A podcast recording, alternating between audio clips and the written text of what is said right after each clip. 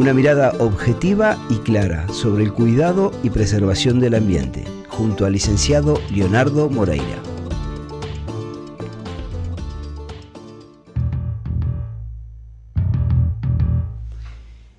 Volvimos, 44 minutos pasan de las 5 de la tarde y le damos rápidamente la bienvenida al columnista de los lunes, a Leonardo Moreira. Hoy empezamos cuatro minutos pasados porque, bueno, Usted vio cómo te dan material todos los días. ¿Cómo le va?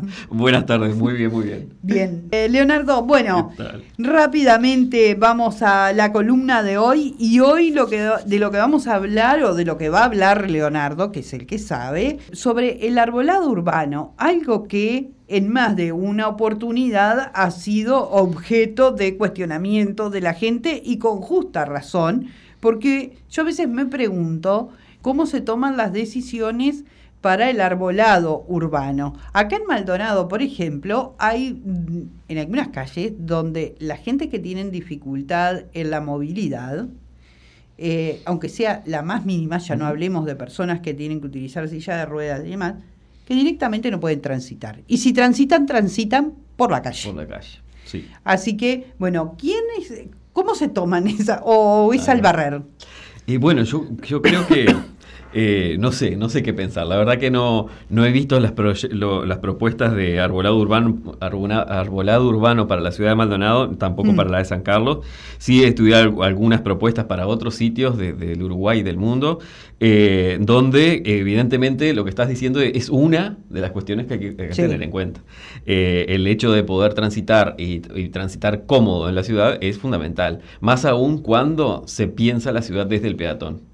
Eh, en, mi modo de ver, primero tengo que pensar las ciudades del peatón y luego desde el automóvil. Eh, en ese orden, me parece. Em, en el sentido de que somos seres que caminamos, ¿verdad? O bueno, y, usamos un medio de, asistencia en, el caso de tener la imposibilidad de caminar. Eh, por lo cual yo tengo que tener la posibilidad de, caminar seguro, primero, y poder hacerlo.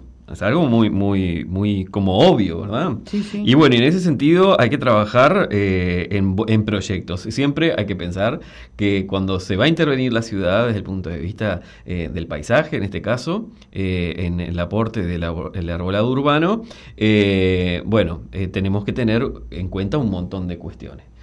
primero pensar ¿para qué necesito el arbolado urbano? ¿no? Porque hay unas cuestiones que son como eh, para poder eh, tener una ciudad disfrutable, en el sentido de que es muy fácil andar en tu auto de alta gama con el aire acondicionado al mango en pleno verano, ¿verdad? ¿Eh? Sí, sí, sí. Yo no sé porque no tengo auto. Pero verdad que, claro, uno piensa, eh, si, si el, otro eh, anda en tremendo auto con, con, el aire acondicionado que lo lleva desde la cama al trabajo, a la silla del trabajo, y de la silla de trabajo a su cama, porque es prácticamente lo, que, lo que hacen, este, claro, ¿qué le importa si la, si la vereda tiene sombra y si caminar 10 cuadras el 6 de enero o el 7 de enero a las 2 de la tarde para tomarse el Codesa en San Carlos, eh, al rayo del sol, es una especie de castigo divino, ¿verdad? Entonces, en eso es lo que tiene que pensar, me parece, la gobernanza. Y, bueno, que hay que tener en cuenta un montón de cosas eh, para, poder llevar adelante las políticas de arbolado, desde luego. Eh, no es poner árboles a la Bartola, porque plantar un árbol es algo muy sencillo, ¿verdad? Hacer un pozo, poner un árbol y regarlo de vez en cuando. pero claro, cuando el árbol empieza a, tener sus años y a ser adulto, eh, ocurren cuestiones, ¿verdad? Si el, si el, árbol no fue el adecuado para la vereda, cuando por ejemplo la vereda es muy angosta, evidentemente eh, quizás el, el, árbol se tenga que plantar en la calzada.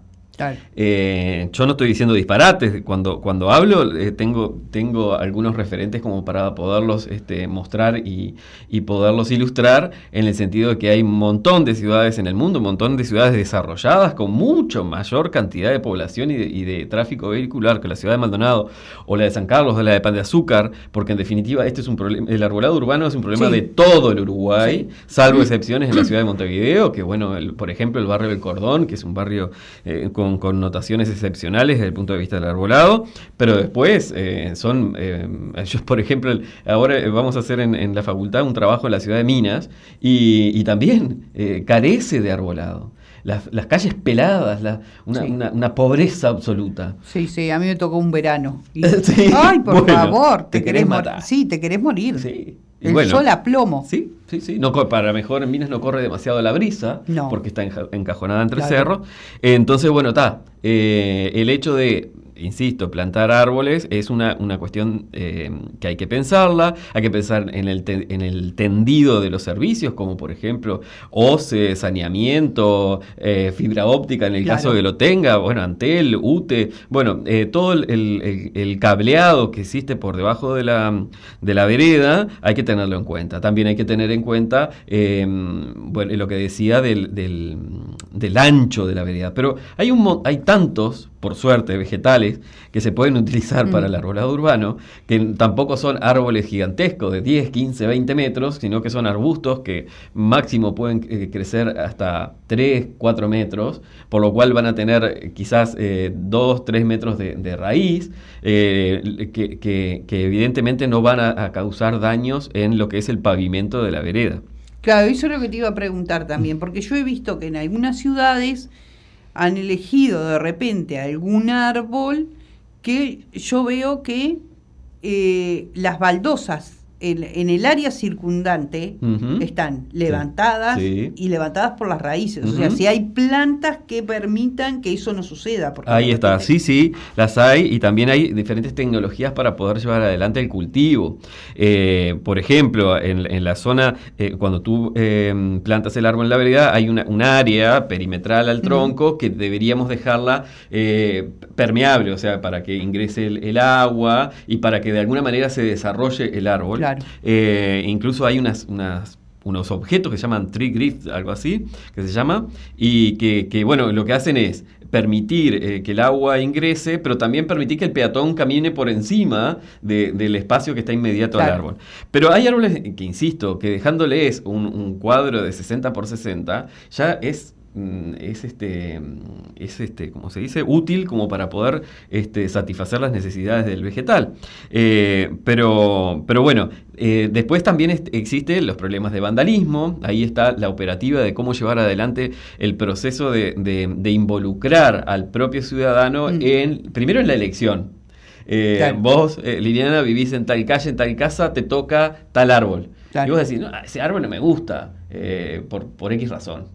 Entonces creo que es una forma también de involucrar al vecino, consultarlo eh, mire vecino, yo tengo esta lista de árboles que es ideal para su vereda. ¿Por qué? Porque su vereda mide un metro veinte, eh, es de tal tipo de baldosa, que bien que pan. Eh, mm, es conveniente plantarlo en este lugar. ¿Por qué? Porque usted tiene el caño de saneamiento que ingresa por acá y por acá. Tal. O sea, le explicás al vecino. Y si hay que explicarle a uno por uno, ¿cuál es el problema? Hemos estado años sin árboles, por lo cual eh, puedo destinar una hora de mi vida por día para explicarle a cada uno de los vecinos cómo es que tengo que llevar adelante la operativa. Y de alguna manera hay que empezar. Eh, esto, de tener, eh, de pensar también en el aquí y ahora, que es muy, muy propio de la, de la contemporaneidad, cuando uno planta árboles es probable que ni los vea. Porque claro, eh, es, una, cuestión que tienes que pensar en el futuro, incluso cuando ah, eh, plantas árboles de mm, eh, pequeños. este, si tienes la posibilidad de comprar árboles ya un poco grandes, bueno, está listo, vamos arriba, pero evidentemente es más, es más caro. Ahí el asunto dinero hay que, hay que pensarlo. Pero pensar lo del, lo del, mm, traté de explicar lo del vandalismo. Sí. es una cuestión, sí, problemática, donde determinadas personas, andás a ver por qué, destruyen eh, las plantas. De hecho, en San Carlos, por ejemplo, se plantaron unas espumillas hace un tiempo en la calle 33 y creo que quedaron cinco de todas. Este, pero claro, un día, de un día para el otro el municipio agarró y plantó. Nadie se enteró, eh, ni siquiera un afiche, ni siquiera un, algo que se enteraran que iba a ocurrir. De, un día para el otro se levantó el vecino y tenía el arbolito en la, en la vereda. Eso también le hace a que el vecino diga, me plantaron este árbol acá. Bueno, como que le quita el valor. pero si, si lo involucras, y lo involucras en el sentido también de elegir la especie, que, es una cuestión también como de delicadeza, ¿verdad? Eh, Sí, mire, eh, Eso decía, mire, vecino, usted puede elegir entre estos, eh, este tiene determinada hoja, determinada flor, eh, es, caduco, es perenne. hay partes de la ciudad que bien se pueden colocar árboles perennes, no pasa nada.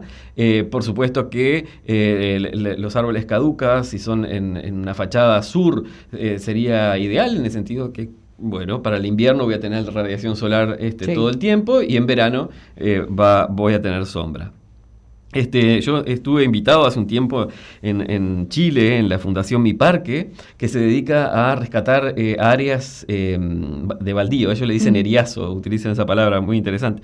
Eh, de los baldíos, rescatar baldíos de la ciudad y los transforman en, parques públicos. Esto es una fundación que maneja mucho dinero, pero independientemente del manejo de dinero que tengan, el procedimiento que hacen es lo que hay que tratar de em, adoptar y adaptar a nuestras necesidades. Eh, ellos lo que hacen es acercarse a los vecinos inmediatos al lugar, invitarlos a que participen del diseño de cómo quieren que sea el espacio y luego lo hacen entre todos. Eh, la fundación los provee de, los materiales, evidentemente, pero la, realización, claro que si hay que mover este eh, terreno, si hay que moldear, qué sé yo, lo hace una maquinaria. Pero el hecho de poner una cordoneta, pintar bancos, colocar bancos, eh, plantar los árboles, todo eso lo hacen los vecinos. Hacen los vecinos. Los hacen entre todos, las familias se, encargan de uno y le ponen el nombre y lo tutorean después de, por vida porque lo, le agregan agua porque son parte de... Se hacen dueños, del espacio público. Claro. Y si ves a alguien que está eh, tratando de, este, mm, bueno, hacer alguna actividad que no es la que corresponde, seguramente le vas a llamar la atención. Eh, o por lo menos llamar a la policía, no sé. Y ellos ya tienen, este, en, esa fundación ya tienen los resultados, porque hace como 15 o 20 años que están funcionando, por lo cual ya tienen resultados de cómo funcionó el, el hecho de, esta, de, esta, eh, de estos espacios colaborativos, ¿verdad? Y, y, los resultados son muy buenos. Son muy buenos, ¿por qué? Porque se crea ciudadanía, se, empoderamiento de los espacios públicos.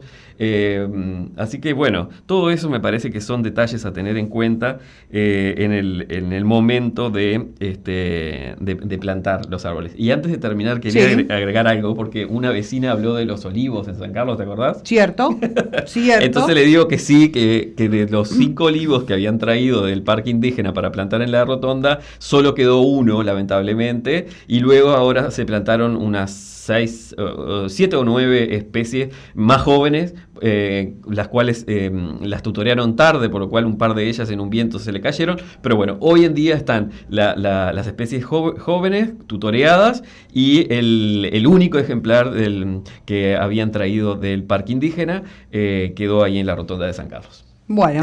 Ahí está la respuesta para la vecina que preguntaba el otro día y que yo todavía Ahora, a propósito de eso, le me comprometo con Juan y Cristina, que sé que están ahí del otro lado, de pasarle el número a Leo, porque me lo olvidé para que eh, llame. Alguien por acá me envía un mensaje que después eh, lo voy a ver porque es un audio que me enviaron. Muchas gracias.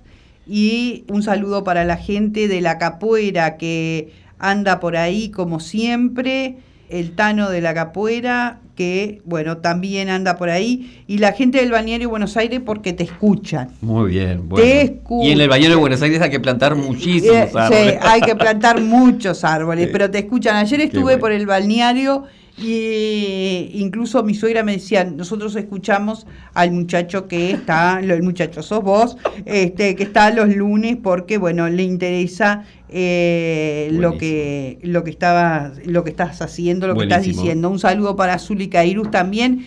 Alguien por acá me dice, a ver quién es o sea que mataron a esos árboles, que cualquier eh, ingeniero agrónomo sabe que no puede trasplantar, trasplantar no de ese tamaño en esa época. Dice, gracias, que era la persona que te preguntaba el otro día sobre, eh, sobre los árboles. Capaz que el, lunes que viene hablo de la experiencia que tuvimos nosotros en el Paseo de la Memoria, que plantamos siete olivos y de los siete, los siete prosperaron. Este, pero les, les cuento la operativa cómo fue porque ah. no, no, eran tan, tan jóvenes, eran árboles ya adultos eh, y los trasplantamos. Así que les cuento. Muy bien, muchísimas gracias, Leonardo. Gente, me estoy despidiendo por el día de hoy. Nos reencontramos mañana a partir de las 5 de la tarde acá en M24 Maldonado.